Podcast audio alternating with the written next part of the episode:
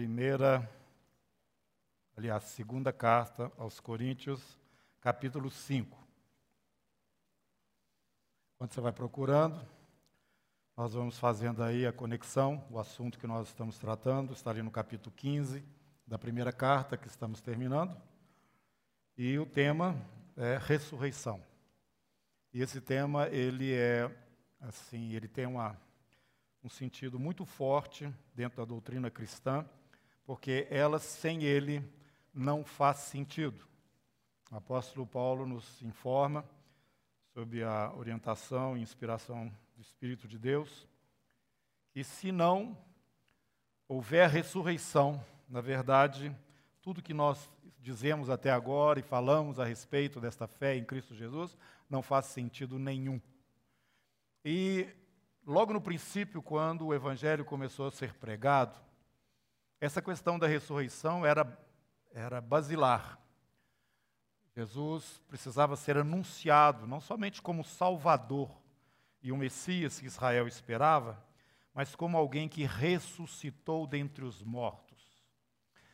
Paulo, escrevendo aos Romanos, também fala: se você com a tua boca confessar que Jesus é o Senhor, e no teu coração creres que Deus o ressuscitou dentre os mortos, aí então você vai ser salvo. Não tem como existir salvação na nossa vida se não há essa convicção de que Jesus saiu de dentro do túmulo com um corpo físico palpável, eterno, não corruptível, e que neste corpo ele subiu para a presença de Deus e hoje está sentado à direita do Pai nas alturas, com um corpo. Um corpo. Nós estamos muito bem representados como raça humana. Jesus, o Filho do Homem, já com um corpo eterno, está à direita do Pai nas alturas. E aquilo que nós anunciamos, a fé que pregamos em Cristo Jesus, tem esse aspecto e você precisa ter é, é, entendimento sobre isso. Né? Às, às, vezes, a minha, meu entendimento, a minha percepção é que esse, esse lado, que é o lado da ressurreição, não é alguma coisa assim de grande interesse ou de preocupação, no sentido de haver um entendimento mais completo a respeito. E eu quero dizer a você que isso não deve continuar acontecendo se é o fato que ocorre na sua vida. Por isso nós vamos começando aí em 2 Coríntios capítulo 5 e vamos entrando lá no tema que já abrimos e falamos, começamos falando nele no domingo passado. Passado ou atrasado? Passado. Sabemos que se a nossa casa terrestre deste tabernáculo se desfizer, segundo Coríntios capítulo 5, ah, temos da parte de Deus um edifício, casa não feita por mãos, eterna nos céus. E por isso, neste tabernáculo, gememos, neste corpo, gememos, aspirando por sermos revestidos de nossa habitação celestial. Se todavia fomos encontrados vestidos e não nus, pois na verdade o que estamos, os que estamos neste tabernáculo, gememos, angustiados. Essa é a expressão que ele, é, ele usa. É, versículo 2, gememos, aspirando, né?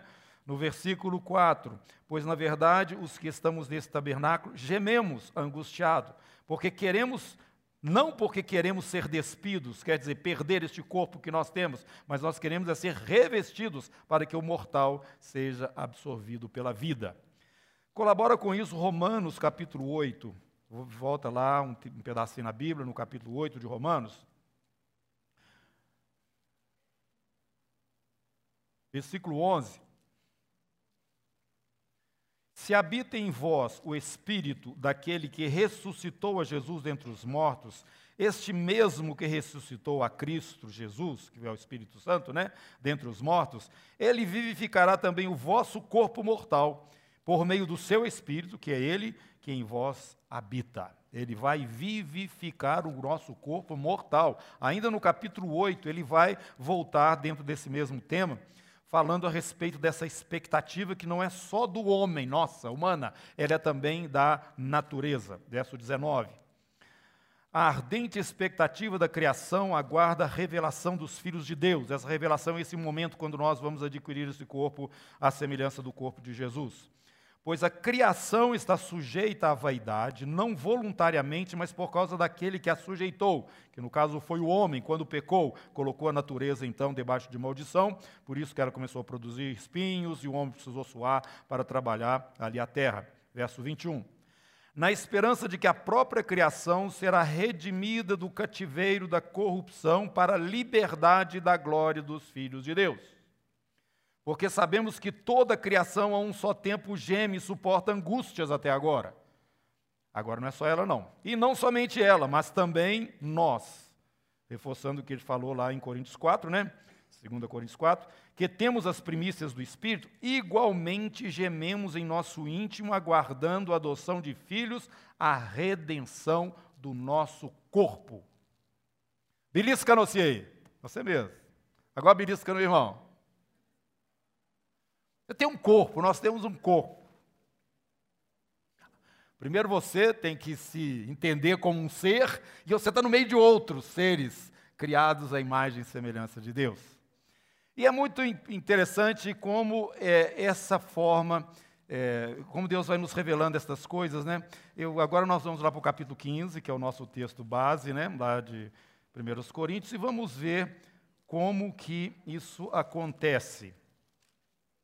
No capítulo 15, versículo 35. Primeiro, 1 Coríntios capítulo 15, 35. Mas alguém dirá: como ressuscitam os mortos e em que corpo que eles vêm? Como é que vai ser isso? Insensato. O que semeais não nasce se primeiro não morrer. Você pega uma semente, coloca ela no chão, Jesus até mesmo faz referência a isso. Se ela fica lá sozinha, né, viva, fica só ela, ela não, não acontece nada. Agora, se ela morre, ela então germina e ali vem o, o, uma nova é, uma nova planta, né? Verso 37. E quando semeais, não semeais o corpo que há de ser, mas o simples grão, como de trigo ou de qualquer outra semente.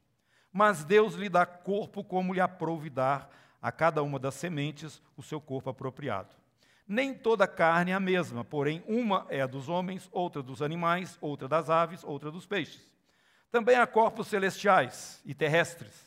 Sem dúvida, uma é a glória dos celestiais e outra dos terrestres. Uma é a glória do sol, outra da lua, outra das estrelas, porque até entre estrela e estrela há diferença de esplendor, pois assim também é a ressurreição dos mortos. Semeia-se o corpo na corrupção, esse aqui que, que vai se desfazer na terra, porque voltará ao pó, não é? como o Senhor mesmo falou. Ressuscita na incorrupção. O que vem, o outro corpo que vem, ele é incorruptível. Semeia-se em desonra, né? porque esse corpo aqui ele vai, vai perdendo o vigor, o brilho e vai desmanchando. Né? Semeia-se em desonra e ressuscita em glória. Semeia-se em fraqueza, ressuscita em poder.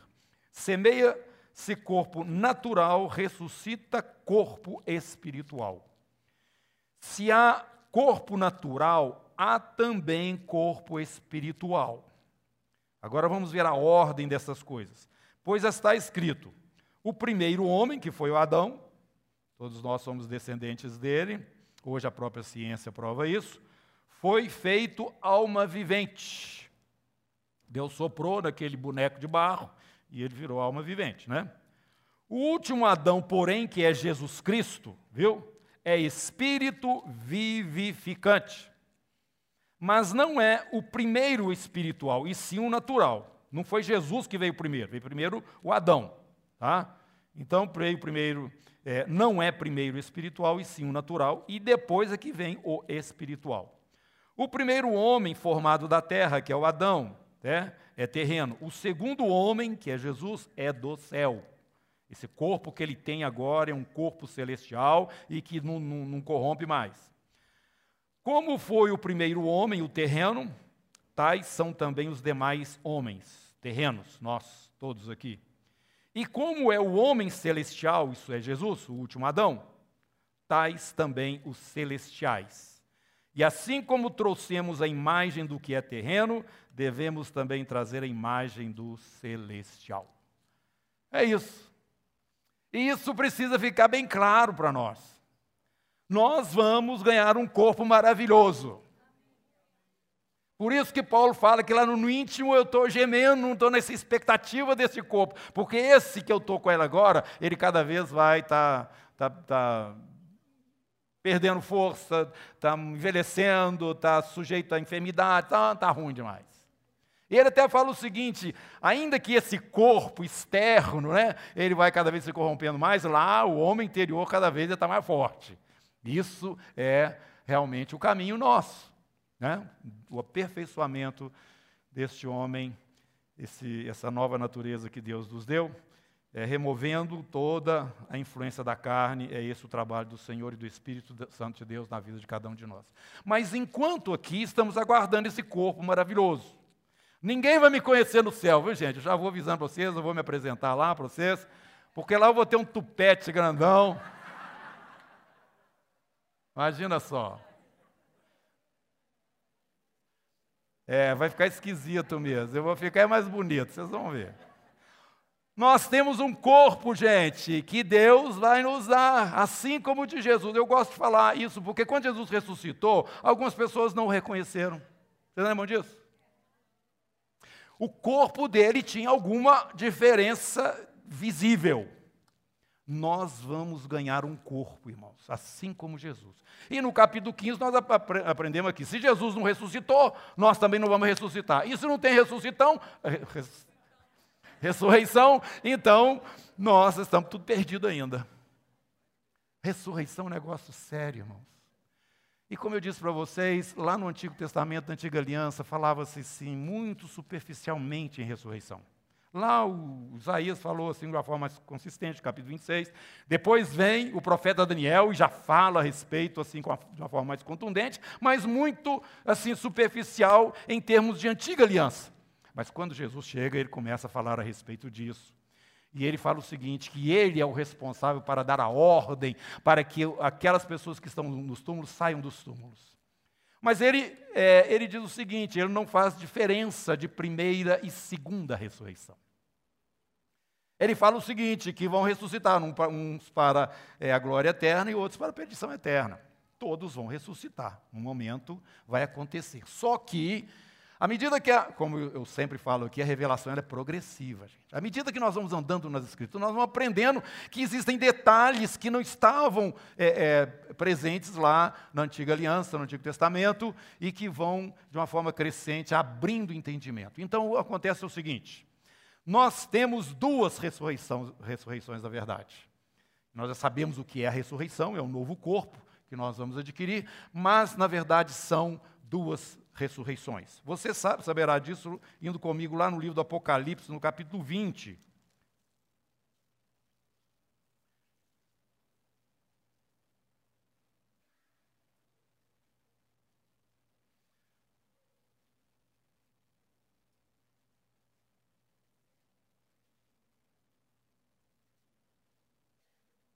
Achou? Aqui no capítulo 20 está falando o seguinte: é, versículo 5. Os restantes dos mortos não reviveram até que se completassem os mil anos. Esta é a primeira ressurreição. Bem-aventurado é aquele e santo é aquele que tem parte na primeira ressurreição. Sobre estes, a segunda morte não tem autoridade. Vamos entender, a segunda morte é a condenação eterna, viu? Leia no versículo 14 do mesmo capítulo. Então a morte e o inferno foram lançados para dentro do lago de fogo. Esta é a segunda morte, o lago de fogo. Tá? Então, voltando aqui para. Já interpretamos né, o que é essa morte aí. Versículo 6, novamente. Bem-aventurado, bem-aventurado e santo é aquele que tem parte na primeira ressurreição, sobre estes a segunda morte não tem autoridade. Pelo contrário, serão sacerdotes de Deus e de Cristo e reinarão com ele mil anos. Então nós estamos vendo aqui que essa ressurreição ela vem de uma forma progressiva. Volta lá para o capítulo 15, onde nós estamos, né? E você vai ver que Paulo já estava mostrando isso também. Capítulo 15, versículo 20. Mas de fato Cristo ressuscitou dentre os mortos, sendo ele primícias dos que dormem. Primeiro que ressuscitou com esse corpo. Visto que a morte veio por um homem, que foi Adão, também por um homem, que é Jesus, veio a ressurreição dos mortos. Porque assim como em Adão todos morrem, também todos serão vivificados em Cristo. Cada um, porém, por sua própria ordem. Cristo, que é as primícias, depois os que são de Cristo na sua vinda. Esta é a primeira ressurreição. Mas ela é, está nos mostrando que, assim como aconteceu com Jesus, que é o primeiro, vai acontecer conosco também na vinda de Jesus. E nós já sabemos como é que é essa vinda de Jesus, não é mesmo? Quando a gente fala sobre o famoso arrebatamento. Capítulo 4 de 1 Tessalonicenses. Vai para lá, você vai ver o que, que nós estamos falando. Versículo 13. Tessalonicenses. Isso. 1 Tessalonicenses 4,13.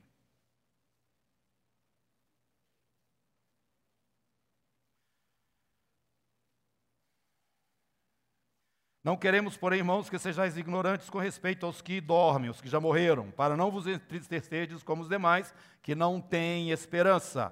Pois se cremos que Jesus morreu e ressuscitou, assim também Deus, mediante Jesus, trará em sua companhia os que dormem.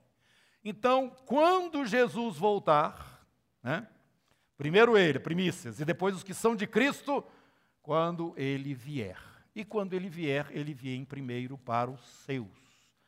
Paulo está falando, olha aqui, vocês não precisam ficar tristes com relação aos que já partiram. Eles virão com Jesus. E nós vamos encontrar com eles nos ares. É a sequência do texto aí de Tessalonicenses. Mas o que vai acontecer naquele momento é que nós, os vivos, teremos os nossos corpos transformados, vamos ganhar o corpo, é, esse corpo espiritual, é, sem passar pela morte. Enquanto eles que estão vindo com Jesus vão adquirir, a parte, já falei isso no domingo passado, a partir do corpo que está aqui sepultado, este corpo ressurreto. E você vai encontrar isso também lá em 1 Coríntios capítulo 15, versículo 50. Isso tudo é primeira ressurreição. Isto afirma, irmãos, carne e sangue. 1 Coríntios 15, 50. Que carne e sangue não podem herdar o reino de Deus, nem a corrupção herdar a incorrupção. Eis que vos digo um mistério: nem todos dormiremos, mas transformados seremos todos. Todos nós vamos adquirir esse, esse corpo glorioso, né? E como que isso vai acontecer? Num momento num abrir e fechar de olhos, ao ressoar da última trombeta. A trombeta soará, os mortos ressuscitarão incorruptíveis e nós seremos transformados.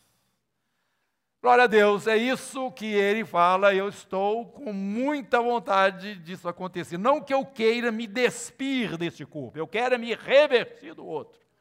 Eu tenho esse desejo, no meu interior estou buscando isso, querendo que isso aconteça. Então isso nos fortalece, irmãos. Né? Como eu falei brincando aqui na última, no último encontro, nossa, que a minha mãe falava que todo mundo quer ir para o céu, mas ninguém quer morrer. Né?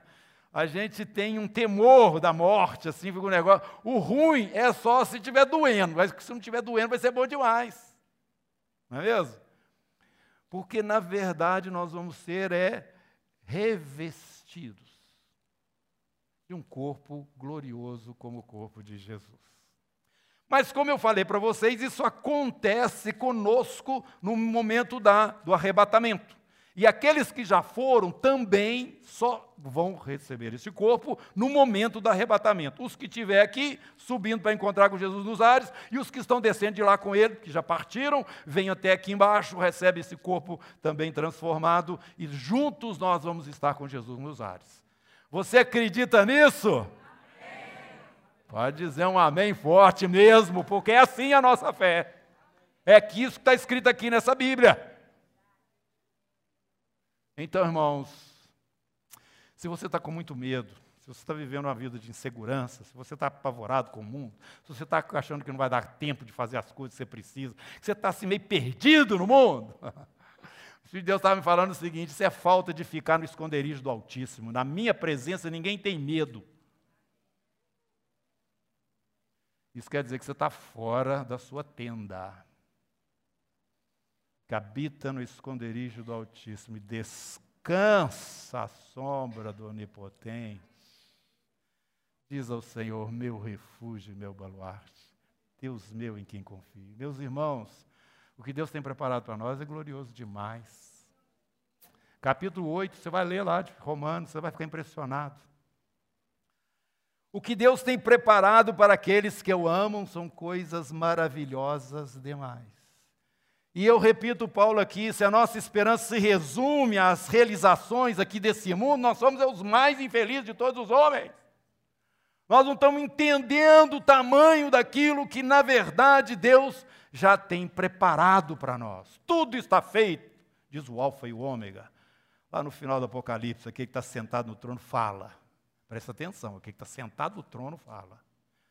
Eu sou o Alfa e o Ômega, o princípio e o fim. Tudo está feito, tudo está pronto.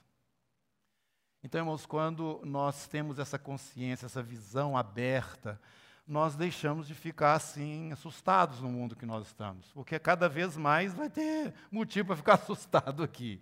Vai para a presença do Senhor, vai para o Santo dos Santos, deixa a presença dele te cobrir, gasta tempo com o Senhor, fica junto dele que você vai sair de lá tinindo, forte para encarar a vida e qualquer coisa do lado de fora deste momento de fortalecimento e comunhão. Aleluia! Glória a Jesus. O nosso futuro é glorioso. É isso que ele está explicando. Mas, irmãos, eu quero ainda falar mais alguma coisa. A gente pensa que terminou e não terminou, não. Por quê? Porque existe a segunda ressurreição, assim como tem primeira morte e segunda morte. Existe uma segunda ressurreição. Essa segunda ressurreição, ela acontece naquele momento que no livro do Apocalipse fala a respeito do é, trono branco. Vamos lá? Capítulo 20.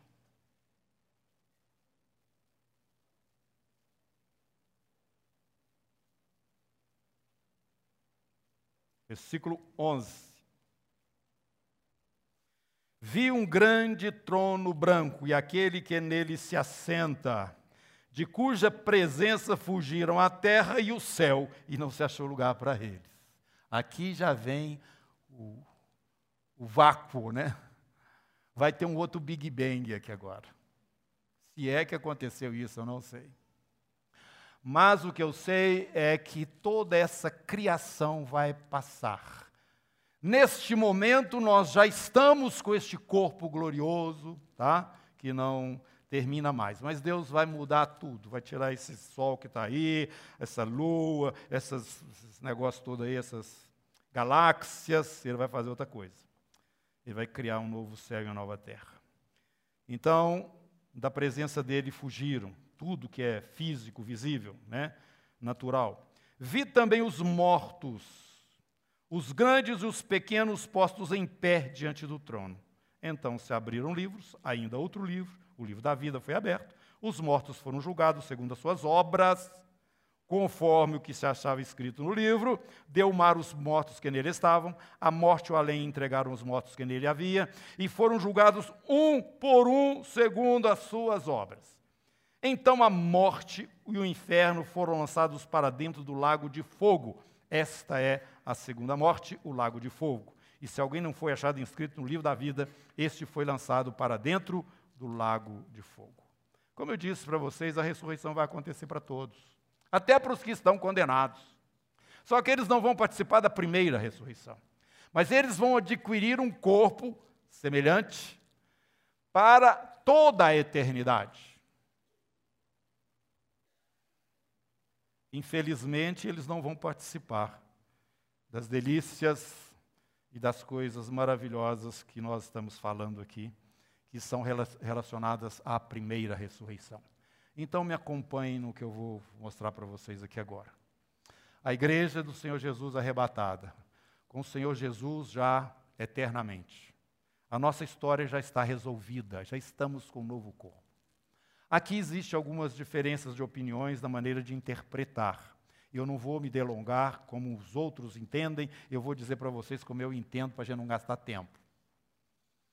A igreja do Senhor Jesus vai ficar com ele um tempo nos, nos céus, antes de vir com ele para a terra para estabelecer aqui na terra o reino milenar.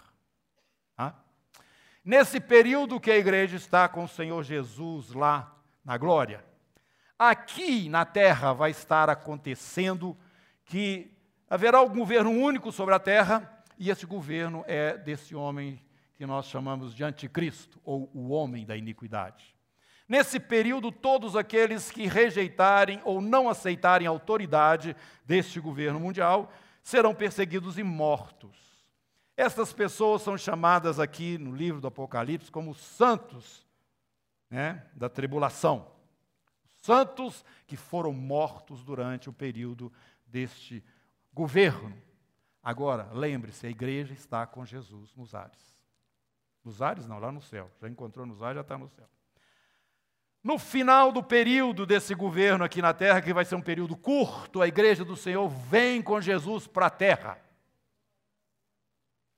É o que nós chamamos de Armagedon. Vai ser um negócio que nem Hollywood consegue é, reproduzir. Jesus vai vir conosco nos ares e vai descer aqui na terra, aterrizar na terra. Vocês acreditam nisso? Vocês são tudo louco. Hoje a gente acabou o tempo daquele evangelhozinho muito, muito frufru. O evangelho ele tem coisas contundentes. Eu não vou reclamar se alguém falar para você, você, você não funciona bem da cabeça, não. Alguém fez lavagem cerebral para você. Alguma coisa está errada com você, não é possível. Você acredita nessas coisas? Você acredita que Jesus vai vir no céu, gente? Não, eu acredito mais que eu vou estar vindo com ele. Pior. Ficou pior ainda, né? É melhor, vamos chegar aqui na terra com Ele. Nós vamos começar então esse período, um reino aqui na terra. Jerusalém vai ser a capital do mundo e nós vamos mandar em todo mundo. Tá bom assim? Agora depende da forma como você está andando hoje, né? Para você ter autoridade nesse momento, porque é uma coisa, obras para o cristão está relacionado com o reino, não está relacionado com salvação. Salvação é de graça, glória a Jesus. Mas se você é um cristão ordinário, você pode saber que no reino você não vai ficar lá na frente, não. Por isso tem o tribunal de Cristo. Lá em Coríntios fala também, no capítulo 5, 2 Coríntios. Você pode continuar o texto lá que nós começamos a ler, você vai encontrar o tribunal de Cristo lá, onde essas coisas vão ser aferidas. Bom, mas eu estou mostrando isso para vocês porque existe essa segunda ressurreição. Só que a primeira, lembrem-se, primeiro Jesus, depois os de Jesus na sua vinda, e quando nós encontramos com ele no arrebatamento, e neste momento, quando Jesus desce dos céus com o seu povo, com a sua igreja, para começar o reinado dele aqui na terra, estes santos, ou estas pessoas que morreram durante o período deste governo é, do anticristo aqui na terra, eles ressuscitam. Então, a primeira ressurreição, ela tem três momentos: Jesus, a igreja e os santos da tribulação. Capítulo 20, outra vez, do Apocalipse. Versículo 4. Vi também tronos, e nestes sentaram-se aqueles aos quais foi dada a autoridade de julgar.